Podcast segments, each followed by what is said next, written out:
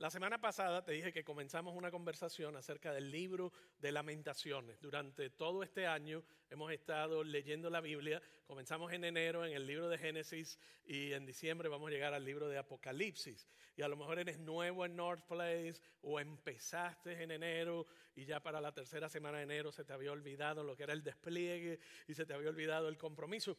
No te lamentes Móntate en el libro de lamentaciones, no te vayas a donde tenías que empezar, empieza con nosotros, empieza donde estamos hoy, pues si no te vas a tardar, no vas a llegar y no vas a cumplir ninguno de los objetivos que tienes en tu corazón. El libro de lamentaciones se escribe ah, hace 2500 años, 588, 587 antes de Cristo, hay una invasión del pueblo de Babilonia hacia Jerusalén.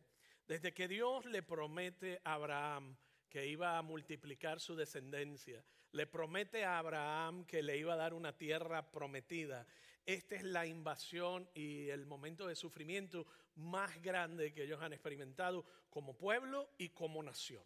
En ese momento Babilonia había sido profetizado en el libro de Jeremías, habíamos visto en Segunda de Reyes, y esto en este momento ya no era una predicción, no era una palabra profética, era una destrucción rampante y total. Y el libro de lamentaciones se escribe como resultado de enseñar al pueblo de Israel cómo lidiar con el sufrimiento, cómo lidiar con la justicia de Dios y cómo lidiar con la realidad de que un Dios de amor es un Dios justo, un Dios que trae justicia, mientras que al mismo tiempo nos ama y mientras que al mismo tiempo están experimentando la pérdida más grande de todos los tiempos en su vida. Eso es lo que está ocurriendo. El profeta o el poeta más bien escribe cinco poemas. El libro incluye cinco capítulos y cada uno de ellos es un poema, es un acróstico basado en las letras del alfabeto, las letras del alfabeto hebreo. Cada capítulo tiene 22 letras, verso, cada uno representando una de las letras del alfabeto hebreo excepto uno de los capítulos que tiene 66 versos, porque toman cada letra y en ese momento hacen tres versos de cada letra. La estructura es una poética, es una que pinta la imagen del dolor y del sufrimiento a través de cinco capítulos continuos, donde llega el punto en que al leer a lamentaciones tú dices, ok, ya entendí, ya me cayó el 20, ya entiendo el problema, pero el poeta de nuevo insiste en proyectar, en comunicar, en mostrarte la devastación que existe en ese momento y lo escribe desde un punto de vista de alguien que ha experimentado profundo dolor. El poeta en sí mismo experimentó la decadencia y el dolor. Cuando tú miras el primer capítulo, tú puedes ver el impacto en la estructura económica, social, religiosa. El templo había sido destruido, las puertas de la ciudad habían sido destruidas, la gente está muriendo de hambre. Hay una serie de eventos catastróficos, cataclísmicos que realmente comunican, comunican un dolor profundo, sufrimiento profundo. En otras palabras, mientras que Dios les permite vivir esta experiencia de dolor, los lleva a cinco cosas, los lleva a hacer cinco cosas y cada una, voy a rescatar una de cada uno de los capítulos. Lamentaciones se escribe de hecho para ayudar a la gente a enfrentar el sufrimiento, para ayudar al propio poeta a expresar su dolor, a expresar sus lamentaciones, un lamento, a expresar su dolor, pero más allá de expresar su dolor, los lleva a una esperanza y a un crecimiento en su relación con Dios y en su fe. Y hay gente que se queda simplemente en el lamento, pero no, no, no es así en este libro. Aprendemos de que la complejidad del sufrimiento, de hecho, el libro no termina con una solución así magnífica y extraordinaria. Termina como lo es la vida cotidiana y real en el mundo caído, donde el sufrimiento muchas veces no encontramos cómo despegarnos de él, cómo sacarlos de nuestra vida y nuestro corazón. Así que vamos a repasar un poco el capítulo 1 que lo miramos la semana pasada y Hablábamos que el sufrimiento es un punto de inflexión. Sufrimiento o te hace más duro, te endurece el corazón y te aleja de Dios, o te acerca a Dios y rindes tu corazón a Él. Pero la pregunta es, ¿cómo sigues adelante después del sufrimiento? La pregunta es, ¿cómo respondes al sufrimiento.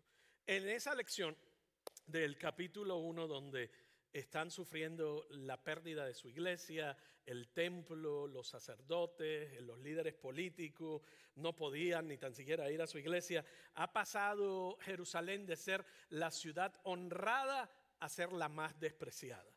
La gente había enfocado tanto su prioridad en Jerusalén, una ciudad temporal, que habían quitado su fe y su vista de la ciudad eterna en Cristo Jesús y la ciudad reemplazó el lugar de Dios. Y eso es una de las cosas que Dios les muestra. Lo que tú has puesto tu esperanza, que no soy yo, te va a causar sufrimiento, dolor y quebranto en el corazón. Y eso es parte de lo que estamos viendo aquí. En medio del sufrimiento, Dios los lleva a hacer algo radical y diferente, casi en contra de la naturaleza humana. Cuando tú y yo experimentamos sufrimientos, queremos buscar el culpable. Cuando tú y yo experimentamos sufrimiento, queremos echarle la culpa a alguien y decir, fue el médico, fue el jefe, fue el socio, fue el gobierno, fue la condición, fue la iglesia, fue por tal y tal razón. Siempre en el medio del sufrimiento queremos buscar un culpable. Pero sin embargo, en ese capítulo 1, Dios lleva al pueblo de Israel, lo primero que los lleva a hacer, Dios los lleva a los israelitas a confesar su pecado. El confesar nuestro pecado nos posiciona o nos coloca en una posición de humildad y de paciencia. En lugar de culpar, en lugar de identificar culpable, en medio del sufrimiento los lleva a un lugar de humildad. Señor, yo sé que tu justicia es mucho mayor, pero en este momento reconozco mi propia condición. Reconozco mi propio pecado y en humildad vengo a ti y confieso mis pecados. Algo radical y distinto que va en contra de lo que usted quiere hacer cuando alguien o algo le provoca sufrimiento. ¿Están conmigo hasta aquí? Ese fue el punto uno. Punto uno, ese está en el capítulo uno. El capítulo dos, capítulo dos vemos de nuevo la caída de Jerusalén ante el ejército, ante el imperio babilónico. Y el tema central de este capítulo es la ira de Dios. La ira de Dios, la justicia de Dios, es el tema central de ese capítulo. Dios lleva a los israelitas a reconocer su justicia. Dios lleva a los israelitas a reconocer su justicia. Lleva a los israelitas a reconocer su involucración en la vida diaria del pueblo de Israel. Ya no como un Dios creado a su imagen y a su semejanza, que hace todo lo que ellos querían que hiciera, Dios le dice, yo no soy un Dios creado por ti. Yo no respondo a todas tus oraciones de la manera en que tú lo quieres. Yo no respondo ni actúo de acuerdo a tu conocimiento, porque mis caminos son mucho más altos que tus caminos y mi capacidad eterna es mucho más amplia que tu perspectiva limitada. Y lleva al pueblo de Israel a reconocer que parte de la condición por la cual están experimentando sufrimiento es justicia de Dios sobre sus vidas, sobre su pueblo y sobre Israel.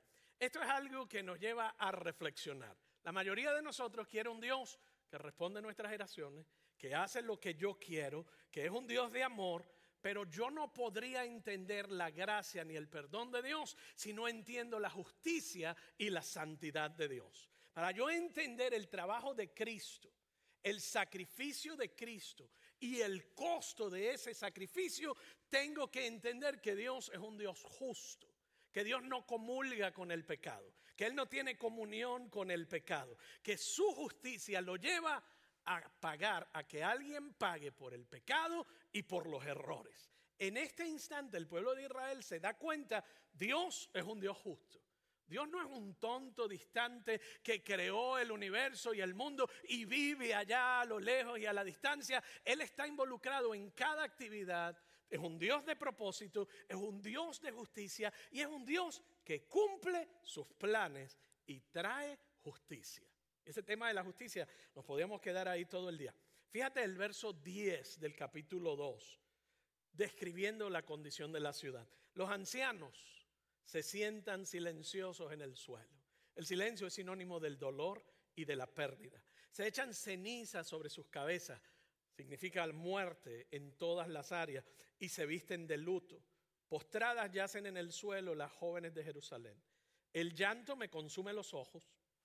Siento una profunda agonía. En otras palabras, el profeta está viviendo lo que está contando. Estoy con el ánimo por los suelos. Es producto del sufrimiento, porque mi pueblo ha sido destruido. Niños e infantes desfallecen por las calles de la ciudad. Todos tus enemigos abren la boca para hablar mal de ti. Rechinando los dientes, declaran burlones, nos, hemos, los hemos comido vivos. Recuerde, Jerusalén era el ejemplo de lo que significaba ser pueblo de Dios. Era la ciudad prometida y construida por Dios. Pero dice, los enemigos ahora decían, nos las comimos vivas. Llegó el día tan esperado, hemos vivido para verlo. En el verso 17, te contaba un poco la semana pasada, que hay un giro interesante donde el capítulo reconoce que todo lo que está ocurriendo, Dios forma parte de ese castigo. Dios ha permitido ese castigo y el sufrimiento sobre sus vidas. El verso 17 dice, el Señor ha llevado a cabo sus planes. En otras palabras, Dios venía dándole advertencia a través de Jeremías, de Segunda de Reyes, a través de los profetas. El pueblo decidió reemplazar a Dios por sus propios ídolos. El pueblo decidió reemplazar a Dios por su ciudad, por su gobierno, por su, eh, por su economía, por sus bienes materiales, por el éxito, por el oro, por su familia, por su religiosidad, por sus actividades religiosas, y habían quitado a Dios del centro de sus corazones y se había vuelto un pueblo idólatra en busca de tantas otras cosas que habían puesto su fe y su confianza. Dios le dice, yo voy a traer justicia como consecuencia de que tú entiendas que yo soy un Dios justo, un Dios de justicia. Dice, el Señor ha llevado a cabo sus planes. Dice, sin piedad, ese mismo verso 18, te echó por tierra, dejó que el enemigo se burlara de ti y enalteció el poder de tus oponentes. Cuando tú te das cuenta de lo fácil que habría sido culpar a otros, requiere de mucha humildad, sencillez y reflexión profunda reconocer que Dios estaba envuelto en todo el sufrimiento que Dios estaba envuelto en medio del sufrimiento. Y hay una serie de versos que sustentan esa postura y lo puedes ver y leer por tu cuenta a través de todo el capítulo. No faltarían destinatarios para echarle la culpa y sin embargo es interesante cómo el poeta no los guía por ese camino, sino que los guía por el camino de reconocer la justicia de Dios. No un Dios distante, sino un Dios justo, un Dios justo. El capítulo 4, si se fijan, hablé del 1 y el 2, 1 y 2. Nos vamos a saltar el 3. Si te acuerdas lo que te dije la semana pasada, la literatura hebrea, contrario a la literatura occidental, nosotros dejamos lo más importante para el final. Te damos el punto culminante casi al final de la historia. En la literatura de hebrea te dejan lo más importante en el centro. De cinco capítulos, el capítulo 3 es el centro del libro. Y vamos a regresar a él porque quiero darte como conclusión de la plática de hoy la reflexión del capítulo 3. Así que me voy a saltar el 3 y vengo al final. Vamos al capítulo 4. En el capítulo 4, diga 4. 4. En el capítulo 4 se continúa describiendo la tremenda devastación, la tremenda destrucción y la tremenda oportunidad de ver la mano de Dios, pero el gran sufrimiento del pueblo de Israel. Continúa el asedio, ya no por un día, sino por un año y medio. Ya llevamos un año y medio de ataque, destrucción y persecución profunda. Imagínate, el peor día de sufrimiento, multiplícalo por año y medio, de forma continua y sin detenerse. Perdieron fortuna, los depredadores se apoderan de la ciudad, el pan y el agua empieza a escasear, la economía se va por el suelo, la devaluación de la moneda, la puedes ver reflejado, los estragos de la escasez hicieron que tenían dinero, pero el dinero carecía de valor. Se impuso la ley de la selva, reinó la parca y el hambre se redujo a que lo que antes, los que antes eran grandes, ahora eran esqueletos andantes. Y míralo lo puedes ver en el, en el, en el, el verso número 1 del capítulo 4, tú empiezas a ver todos estos contrastes. Es un capítulo, un poema de contrastes. Fíjate que te da lo que era antes y lo que es ahora. Te está dando un contraste de lo que era antes y lo que es ahora. El oro ha perdido su lustre. Se ha empañado el oro fino. Regadas por las esquinas de las calles se han quedado las joyas sagradas. A los apuestos habitantes de Sión, que antaño valían su peso en oro, hoy se les ve como vasijas de barro, como la obra de un alfarero. Hasta los chacales ofrecen el pecho y dan leche a los cachorros, pero Jerusalén ya no tiene sentimientos. Es como las avestruces del desierto. El dolor es tan grande y tan profundo que cuando el dolor es tan grande en el ser humano, la psicología humana se reduce a la falta de expresión. Se reduce a la falta de interacción entre el alma y tu conexión emocional y simplemente caminaban por las calles como muertos en vida. El punto cuatro dice, tanta es la sed que tienen los niños que la lengua se les pega al paladar. Piden pan los pequeñuelos, pero nadie se los da. Quienes antes comían de los más ricos manjares, hoy fallecen de hambre por las calles. Quienes antes se vestían de fina púrpura, hoy se revuelcan en la inmundicia. Más grande que los pecados de Sodoma es la iniquidad de Jerusalén. Fue derribada en un instante y nadie le tendió la mano. Vemos en todo ese pasaje, ese capítulo 4, Dios destruye la misma ciudad que había construido. Dios destruye la misma ciudad que había prometido como consecuencia de crear conciencia y dejarle saber al pueblo, Dios es un Dios de justicia. Dios es un Dios de justicia. La tercera cosa, en este capítulo 4, el punto de aprendizaje para mí, hacia dónde Dios lleva al pueblo de Israel, es que en medio de todas estas calamidades, lo más insólito es que Dios quería que los israelitas hicieran lo siguiente. Mira lo que dice el verso 7. Más radiante que la nieve eran sus príncipes, más blancos que la leche, más rosado que el coral era su cuerpo, su apariencia era del zafiro. Estaban saludables y disfrutando de buena vestimenta, buenas oportunidades de trabajo, buenas oportunidades de familia, pero ahora se ven más sucios que los jeans. En la calle nadie los reconoce. Su piel reseca como la leña y se les pega a los huesos. Eso nos lleva al punto de aprendizaje de ese capítulo 4. ¿Qué nos enseña el capítulo 4? Dios lleva a Israel a darse cuenta de la responsabilidad de sus dirigentes. Dios lleva a Israel a darse cuenta de la responsabilidad de sus dirigentes por la situación en que se encontraban. Claro, mucho de lo que los llevó a donde ellos estaban era la consecuencia de sus propias acciones. Pero en este capítulo Dios les muestra cómo la responsabilidad de sus líderes, sobre todo los líderes religiosos, la gente que los estaba guiando espiritualmente, la responsabilidad y la culpa que ellos cargaban sobre la consecuencia del pecado del pueblo. Miren el verso 13. Pero sucedió por los pecados de sus profetas. Si tú vas al capítulo 2, te dice, los profetas le decían a la gente lo que querían escuchar y no le daban palabra de verdad.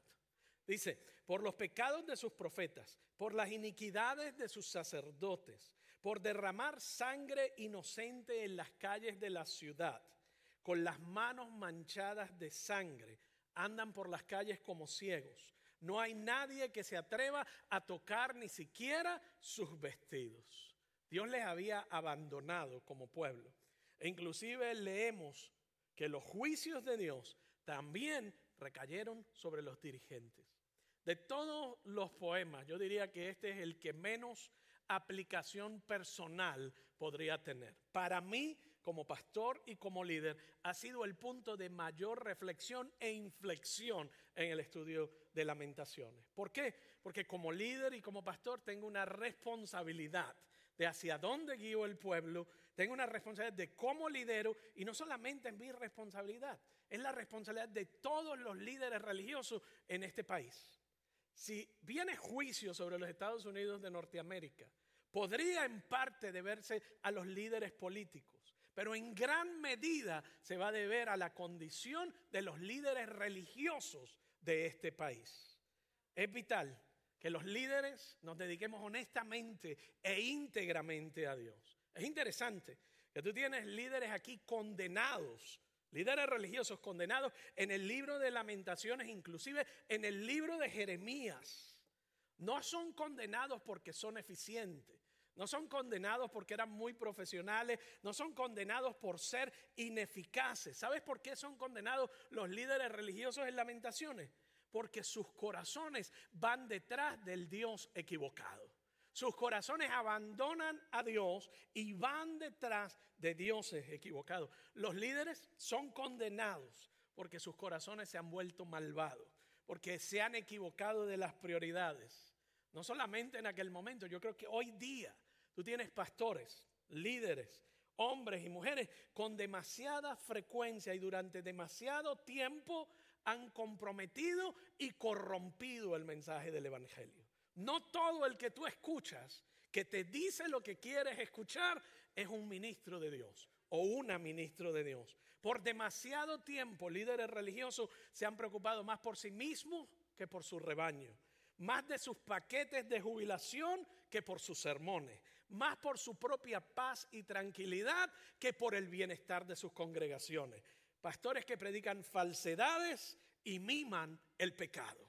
Están atrapados en visiones de grandeza más que en la grandeza de Dios. Más interesados en la aprobación de hombres que en la aprobación de Dios. Sinceramente, desde que empezamos este capítulo, mi corazón se ha quebrado y he venido delante de Dios un sinnúmero de veces. Líbrame, oh Dios, de tu justicia y de tu mano si en algún momento quiebro tu principio, tus mandatos y la habilidad de liderar desde la plataforma central que eres tú. Cuando sufrimos, debemos prestar atención especial sobre la gente que hemos permitido que hablen en nuestra vida. ¿Quiénes son las voces a las que estás escuchando? quiénes son los líderes espirituales que nutren tu espíritu y cuál es su mensaje principal, cuál es su estilo de vida y cuál es su Dios principal.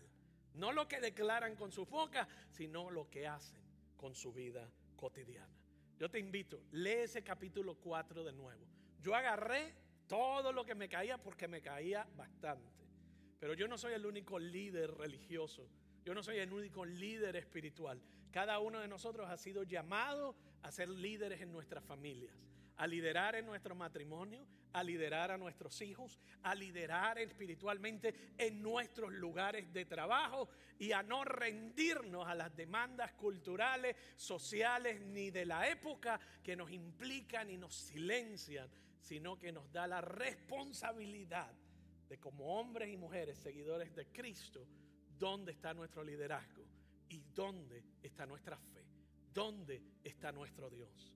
La causa, parte de la causa del sufrimiento del pueblo de Dios en este momento fue causa de los líderes religiosos corruptos, dañados y dirigiendo al pueblo en la forma equivocada. Que Dios nos libre y nos encuentre en un lugar de vigilancia, en un lugar de humildad y en una postura de confesión hacia Él. El capítulo 5, diga 5. 5. Cuando llegan todas estas calamidades, Dios también enseña a los israelitas una cuarta cosa. Este capítulo 5. Dios lleva a Israel a orar por su futuro.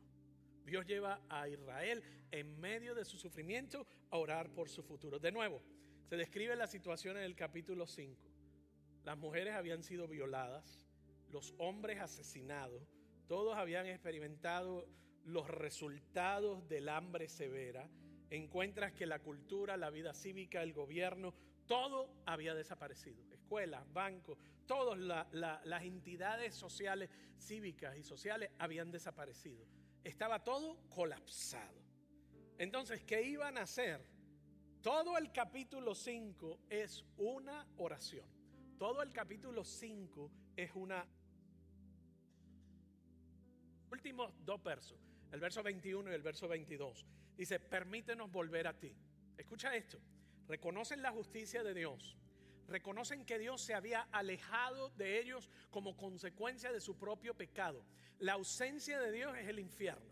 Si tú piensas en la definición más radical o más profunda o fundamental del infierno, es la ausencia absoluta de Dios. Piensa en esto, todo lo bueno que hay en ti, todo lo bueno que ha llegado a ti, viene de Dios. Si tú remueves a Dios, su amor, su gracia, su fidelidad, su perdón, lo que hay en ti es decadencia, corrupción, no solo en ti, sino en mí y en todos los demás. Olvídate de que se te va a quemar el pellejo, se te va a rechinar los dientes, el crujir. Olvídate, eso no es nada en comparación cuando Dios sea removido de ese espacio, de ese lugar y de tu vida. Es el lugar de tiniebla absoluta, la remoción de Dios de tu vida. El pueblo reconoce en tu justicia, tú te has alejado de nosotros. Y esa oración le está diciendo nuestro sufrimiento, nuestra pérdida material, nuestro sufrimiento material no compara con tu ausencia, no compara con tu separación. Y le dice, permítenos volver a ti. Usted está viendo ese clamor de un pueblo que siente la ausencia, un pueblo que conocía a Dios, un pueblo que había experimentado su presencia, su perdón, su amor, su fidelidad, conocía su carácter. Y en este momento Dios se ha separado de ellos. Y ellos le dicen, permítenos volver a ti. Permítenos volver a ti, Señor, y volveremos. Dice, permítenos volver a ti y volveremos. Devuélvenos la gloria de antaño. La gloria de antaño no era la gloria de una ciudad temporal era lo eterno, era la gloria de Dios, era la presencia en el templo, era la presencia en sus vidas, era la presencia a través de su palabra, era una interacción personal con Dios. Y le dijo, Señor, eso es más importante que todo lo demás. El poeta lleva a Israel a orar, a orar. Y dice, la verdad es que nos ha rechazado. Están diciendo, siento tu ausencia, siento el vacío y te has excedido en tu enojo contra nosotros. De lo más que me fascina del libro de lamentaciones es que es crudo y es real y es auténtico. Se están lamentando y están derramando sus corazones como lo hacen otros salmos de lamentación. Pero ellos vienen delante de Dios con todo su sufrimiento, con todo su quebranto, con toda su autenticidad. ¿Qué más puedes hacer cuando sufres? Orarle a Dios. Orarle a Dios. Cuando experimentas un cambio, una pérdida, ora. A menos que tú le pidas a Dios, no vas a encontrar nada en ningún otro espacio ni en ningún otro lugar. Él es el único que puede abrir camino. Él es el único que puede darte una esperanza nueva. Acude a Él en oración, aun cuando pienses que Dios está aburrido de escucharte. Él no se aburre de tus oraciones. Eso es como, como un hijo cuando habla contigo y te habla de su necesidad y te abre su corazón. ¿Cuándo un padre o una madre va a rechazar a un hijo? Imagínate nosotros que somos malos, cuanto más nuestro Padre Celestial desea amarnos, desea escucharnos y desea consolarnos en nuestro sufrimiento. Vamos ahora al punto número 5. te dije que íbamos a volver al capítulo 3. Al capítulo 3. Dios lleva a Israel a confiar en Él nuevamente. No después del sufrimiento, sino durante el sufrimiento durante la pérdida, durante el quebrantamiento, Dios los lleva a poner su esperanza de nuevo en Él. Mira lo que él está, el poeta está compartiendo todo su dolor, toda su angustia, la condición de la ciudad, la condición del pueblo, de los reyes, del gobierno. O sea, es bárbaro, es una barbarie lo que están experimentando. De repente en el capítulo 3, verso 21, dice, pero algo me viene a la memoria. En otras palabras, en mi corazón recapacité, estoy en medio de este dolor profundo y eso me ha envuelto como un sobre. Domina mi pensamiento, domina mis emociones, domina mis oraciones, pero de repente recapacité. Dice, pero algo más me viene a la memoria, lo cual me llena de esperanza. Verso 21 del capítulo 3. Lo cual me llena de esperanza. Y luego sigue descubriendo, describiendo la situación. Pero en el verso 27, piensa en esto, en el contexto del sufrimiento más grande, el, autor lleva al pueblo a declarar lo siguiente. El gran amor del Señor nunca se acaba y su compasión jamás se agota. Cada mañana se renuevan sus bondades, muy grande es su fidelidad. Por tanto digo, el Señor es todo lo que tengo, en Él esperaré. Dice que Dios es bueno. En otras palabras, el gran amor del Señor nunca se acaba y su compasión jamás se agota. Tú y yo estamos leyendo este poema en español y es inspirador, es reconfortante que en medio de su dolor, ¿cómo es posible que él pueda hacer esa declaración? ¿Cómo es posible que Dios en medio de nuestro dolor nos lleve a hacer esa declaración? De hecho, si lo estuviéramos leyendo en hebreo y no en español, no diría el gran amor del Señor. Diría, los grandes amores del Señor nunca se acaban. Sus compasiones jamás se agotan. Cada mañana se renuevan sus bondades. En otras palabras, donde quiera que yo me meto, donde quiera que voy, voy a encontrar su amor reflejado y expresado de una manera infinita que me aborda, que me cubre, que me cambia, que me reconforta y que me trae esperanza. No lo declararon porque lo estaban viviendo, lo declararon en fe. Pero ¿cómo tú puedes declarar eso en fe? ¿Sabes cómo? Cuando tú conoces el carácter de Dios. Cuando en, tú no estás en problema, tú conoces el carácter de Dios. Tú puedes decir, yo estoy en sufrimiento, pero Dios, sus bondades son buenas. Sus amores por mí nunca se acaba. Su fidelidad se renueva cada mañana. En mi sufrimiento, en mi dolor, en mi angustia, yo voy a confiar en Él. ¿Por qué? Porque lo conoces. Yo conozco a Nair, 30 años cumplimos de casado, la conozco más hoy, la amo más hoy que nunca. Yo sé cuando está molesta, aunque la ignoro, yo escojo de hacer lo que quiero, pero yo sé cuando está feliz, sé muchas de sus necesidades. ¿Por qué? Conozco que tiene una vida de oración, que lee la palabra, yo conozco su carácter, yo conozco su amor por mí, yo conozco su fidelidad hacia mí por 30 años. Cuando sufro, ¿qué voy a hacer? Voy a hablar con quien conozco. ¿De qué voy a hablar en mi sufrimiento? De lo que yo conozco. Tienes que conocer las bondades de Dios, los amores de Dios por ti, las fidelidades de Dios por ti. Entonces tú puedes declarar, en Él tengo esperanza. El amor del Señor nunca se acaba, nunca se agota. Mira lo que dice el verso 25. Bueno es el Señor con los que en Él confían. ¿Usted está viendo eso conmigo? En medio del sufrimiento, bueno es el Señor con los que en Él confían, con todos los que le buscan. Bueno es esperar calladamente que el Señor venga a salvarnos. Bueno es que el hombre aprenda a llevar el yugo desde su juventud en medio del sufrimiento, los llevó a la confesión, los llevó a la espera, los llevó a la humildad, los llevó a examinar quiénes son los líderes que los están alimentando y hasta dónde los han llevado, los llevó a un lugar de recordarle, tú me conoces, sabes que yo soy un Dios de justicia, pero me sustituiste. Me sustituiste por tu propia tristeza. Me sustituiste por tus prioridades, por tu esposo, por tu carrera. Me sustituiste por tu sueño americano. Me sustituiste. Yo soy un Dios de justicia.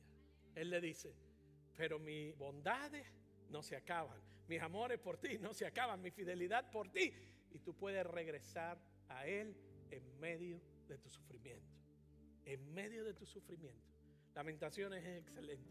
La próxima vez vamos a hablar de Ezequiel. No te lo pierdas porque está buenísimo. Te invito a ponerte de pie.